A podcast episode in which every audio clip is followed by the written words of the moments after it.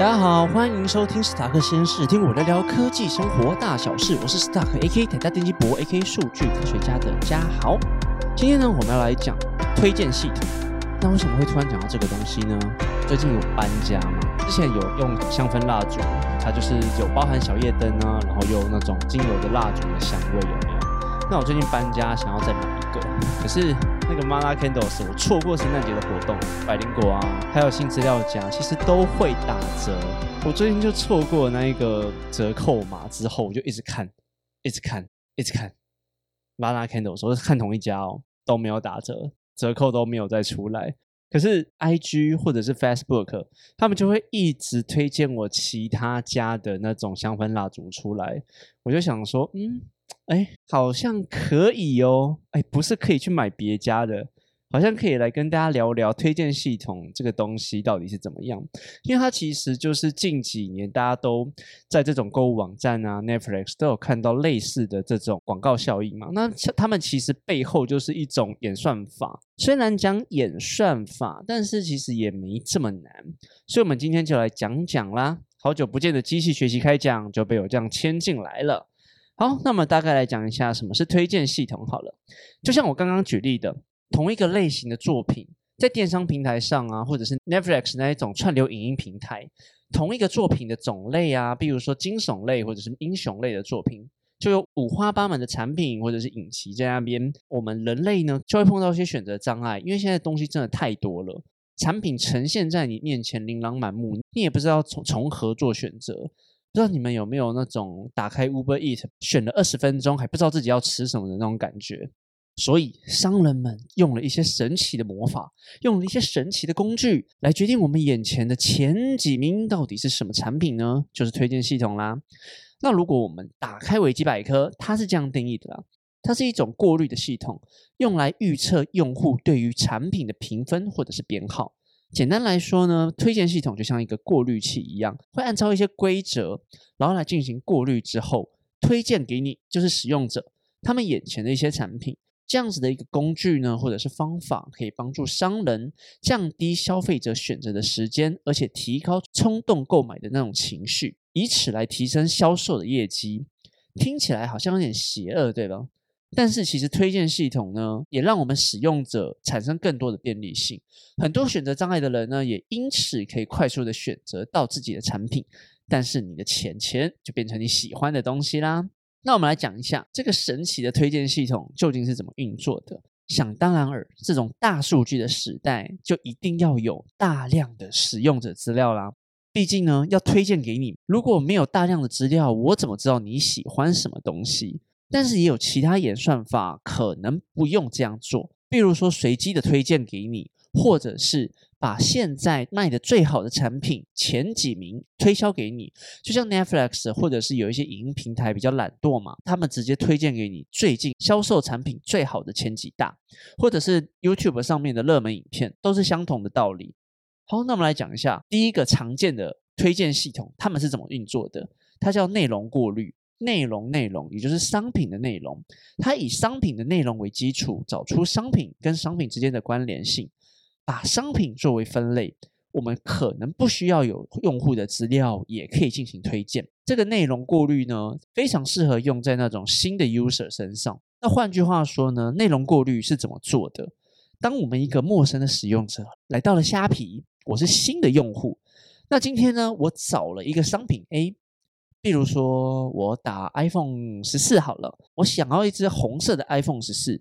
这个时候呢，虽然我只说我要 iPhone 十四，但是这个平台可以搜寻相同类型或者是类似关联性的产品，再推荐给我。那不知道大家想象的相似的产品是什么？因为我刚刚讲红色嘛，红色的 iPhone 十四，所以它可能系统会推荐给我黑色、蓝色、白色的 iPhone 十四给我，甚至有可能会推荐 iPhone 十三 Pro 啊，或者是 iPhone 其他产品给我。这就是一个内容的相似推荐。小小的举例，简单来说呢，就是 grouping 啊，把相同类型的东西先聚集放在一起，然后一并的推销给消费者，这就是内容过滤的意思。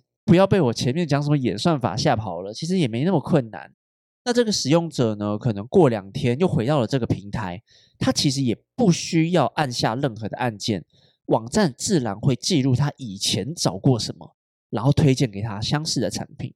那最近这种东西啊，它有一些记录会记录在你的电脑里面的 cookie。当你跑到其他网站的时候，像 Facebook 或者是 Google 有一些 WordPress 的广告分页，那他们也会用类似的方法推荐给你相似的产品。大家有的时候就会觉得很神奇啊，明明我没有在这个网站上搜寻过类似的东西。明明我就在虾皮找 A 商品，为什么我跑到 PC Home 或者是我 Facebook 的时候，常常会推荐给我曾经找过的东西呢？就是类似的道理啦。第二个我要介绍给大家的演算法呢，是协同过滤 （Correlative），也就是呢，它可能会用用户的兴趣，以 User 为出发，然后来去找寻相同类似的东西来推荐给你。这是什么意思呢？比如说我去找 iPhone 十四。那假设有个用户 B，我们就，我们说嘴哥好了。嘴哥可能最近想要换 iPhone 十四，他去跟我一样的购物网站，但他们好像没有虾皮啊。假设我们都去 Amazon 好了啦，好不好？烦死了。那我们假设都去 Amazon 好了，我我去 Amazon 找了 iPhone 十四啊，他在美国也去找了 iPhone 十四。这个时候呢，Amazon 的这个网站就记录了我们两个，哎，可能是兴趣相同的家伙哦。所以当我以前有去找过某些东西的话，比如说啊，我喜欢看什么？之前买了什么东西？买麦克风啊、耳机啊，还有一些录音设备。那他就会把这些产品一并的推向给嘴哥，因为他觉得我们是相似的人嘛，对不对？那这个时候呢，其实网站在写人工演算法的时候，也有更多的变化。比如说，我刚刚有很多的产品，我刚刚讲了什么？麦克风、耳机，还有一些录音设备。它如果一次只能推荐一样产品的话，平台一定会排序。A B C D E 嘛，对不对？一定会先哎，我先推什么产品给嘴哥？第一个、第二个、第三个，通常就会有几种方法。第一个是我刚刚最前面有讲过的，它虽然系统已经找到我过去的一些产品了，但是它会把它做一个热门的排序，然后推荐给嘴哥。比如说，比如说什么铁，我这只铁三角的耳机卖的很好，是我里面我过去里面买的产品里面哎卖的最好的，那他就把它推荐给嘴哥。啊，比较烂的什么录音设备啊，可能就还好，它就比较放比较后面。但第二种推销方法呢，不是推销这种最热门的哦。最近有个名词比较夯的，叫做长尾效应，把这种可以持续卖很久的商品呢，把它的 ranking 放在比较前面，然后推销给嘴哥。长尾是什么意思呢？长尾的意思就是它持续的卖量都还不错，因为有的时候热门卖量的商品可能是在短时间内。它营业额冲的很高，但它之后呢？诶，可能好几个月后就卖量很差啦。但是长尾的商品呢，它的销量可能一直都在某个水位上，但它长时间看来，它的销售额可能不会比那个热门商品还要来的差哦。所以啊，这就是推荐系统在这种策略上的不同，还有一些演算法的不同，可以介绍给各位。那其实大家刚刚再听一听，就觉得说，哎，明明其实也应该可以有混合性的吧？为什么不行啊？因为听起来其实是不相矛盾的，也没错。所以有的时候你们在亚马逊买东西啊，或者是 iHerb IT 比较多的这种网络商城，其实他们的推荐系统，我觉得都写的非常完善啊。所以他们都是用混合性的推荐推荐给我们。比如说，我要以亚马逊为例啊，亚马逊你们在买的时候呢，他们就会在下面跟你讲说。哎，买 A 商品的啊，也会跟 B 商品或者是 C 商品一起搭哎啊，如果你一起搭的话，有一个折扣，你要不要啊？类似的东西在博客来好像也有啦。阿马总看到的另外一个就是我刚刚讲的那个例子，就是他会用这种 user base 的方法，比如说购买了这个 A 商品的人，可能也会带什么 B 商品。亚马逊呢，大家如果有去买过的话，就知道它下面有一个 customer who buy this item also buy the other things，所以呢。他们会推荐给你说：“哎，你买了这个 A 商品之后，其他的顾客有可能买了什么 B、C、D、E 商品，也就是我刚刚举的那个 user base 的例子。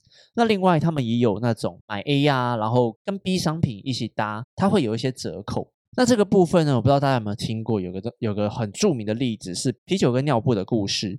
就在一九九零年呢，有一个很著名的超市是沃尔玛。”他们有一个故事很好玩，销售的经理研究了消费者的消费记录，发现啤酒跟尿布的相关性很高。哎，这是什么意思？什么叫相关性很高？也就是说，奶尿布的消费者同时也会带很多啤酒走。它是怎么样的故事，我们就先不管了。可能有很多个版本，比如说沃尔玛的啤酒跟尿布是放在旁边的，那也有可能是说那个时候的女生呢，可能都在家里带小孩，然后这些买这些东西的人呢，都交给老公或者是男生去做。所以男生在出去买这些婴儿用品的时候呢，买尿布会顺便带一箱啤酒走。这反正故事已经不可考了。不过。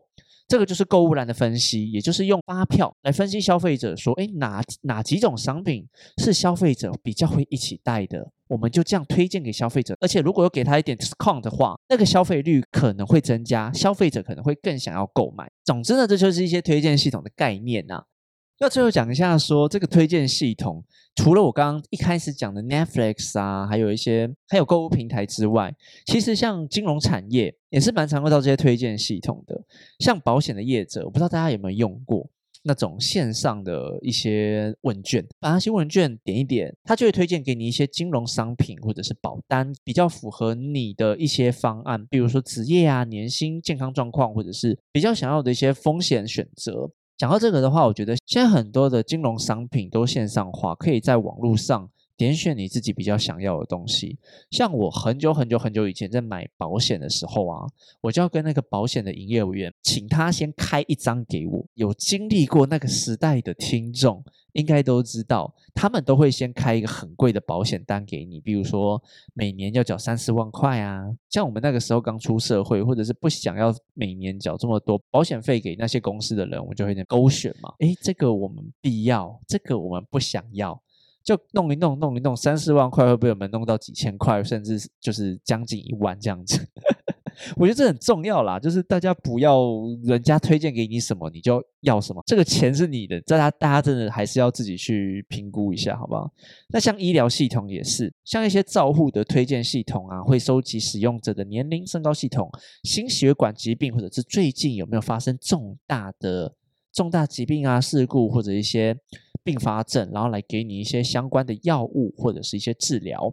像我之前就有跟台中医院，还有跟星光医院合作，就有做类似的东西啦。我们就会推荐给他们一些保健食品啊，还有医护的建议。那不是问诊哦，因为有些东西是他们医院的系统可以做出某些的判断，但是就算是医院的一些 consulting 的系统，他们也不能直接跟你说该怎么处置，因为这就医疗法没有办法。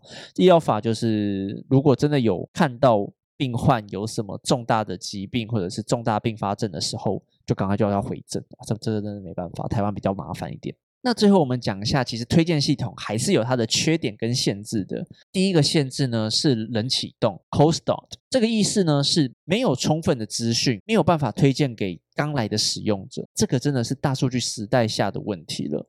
当我们一开始的时候，资讯量不够的时候。真的没有办法好好的精准推荐商品给使用者，不管你是用热门推销，或者是使用者的相似度，哎，这真的没有办法。比较有办法的就是，如果你的商品很多，族群够的时候，有可能还可以用 item base 的方法，就是产品的相似度，然后去推荐给使用者。但如果你今天连产品的数量、种类都很少的时候，啊，但是真的没办法推荐啊。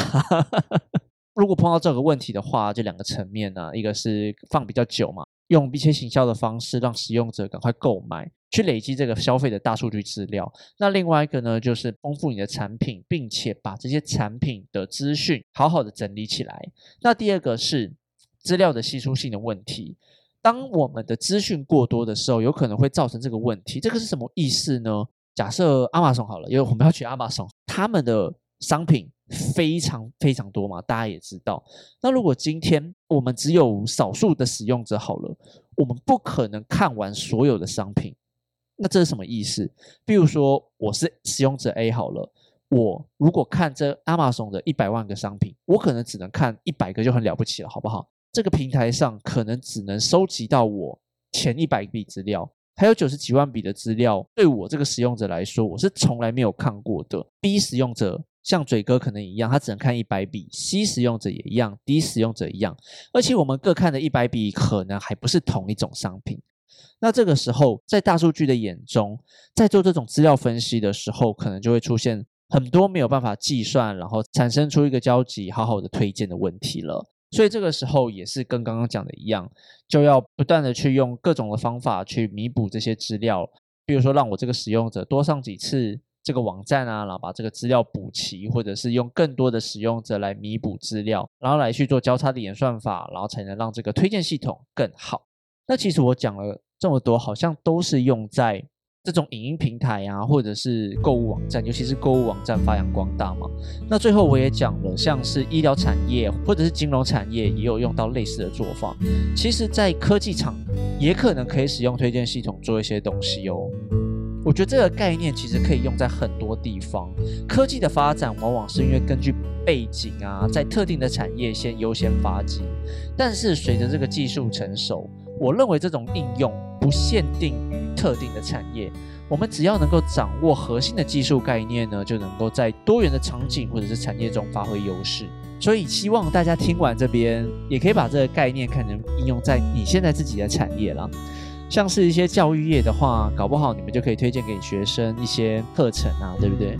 虽然这样讲好像也是购物网站啊，不管了，这个想象力就交给你们去处理好了。好了，那我们今天的节目就到这边为止喽。